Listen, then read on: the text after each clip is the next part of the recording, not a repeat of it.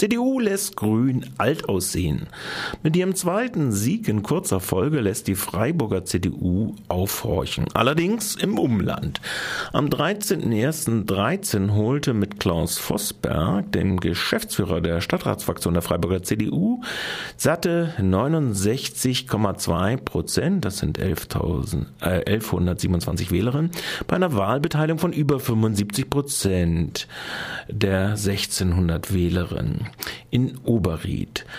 In Sulzburg gewinnt am vergangenen Sonntag bei einer geringeren Wahlbeteiligung mit nur 71 Prozent bei 2049 Wählerinnen Dirk Blehens über 61 Prozent der Wählerstimmen. Beide Kandidaten kommen eher vom liberalen Flügel einer großstädtischen CDU. Blehens hat als Stadtstundel Inni Chef demonstriert, dass die CDU auch modernes zivilgesellschaftliches Engagement kann. Er trieb den grünen Oberbürgermeister Salomon in einen absehbar mittlerweile sechs Millionen teuren Vorfinanzierungsflop beim Stadttunnel. Vosberg war der Strippenzieher für eine neue Beweglichkeit der Freiburger CDU-Gemeinderatsfraktion statt sturer grün-schwarzer Nibelungentreue, und zwar nach der Kommunalwahlpleite 2009.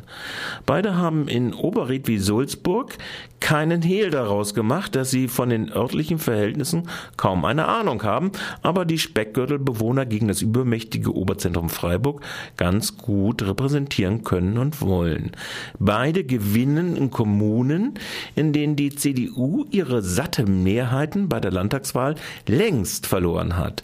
Blenska in einem Ort, der den Grünen bei der Landtagswahl 2011 42,3 Prozent Zuspruch bescherte. Es fällt also auf, Je mehr die grünen Oberbürgermeister und Ministerpräsidenten glauben, mit klassischen CDU Law and Order Brotthemen punkten zu können, je eher wird die fäßgeliftete CDU Großstadtunion auch bei Wählerkreisen der Grünen hoffähig. An den Börsen nennt Mensch so etwas Volatilität.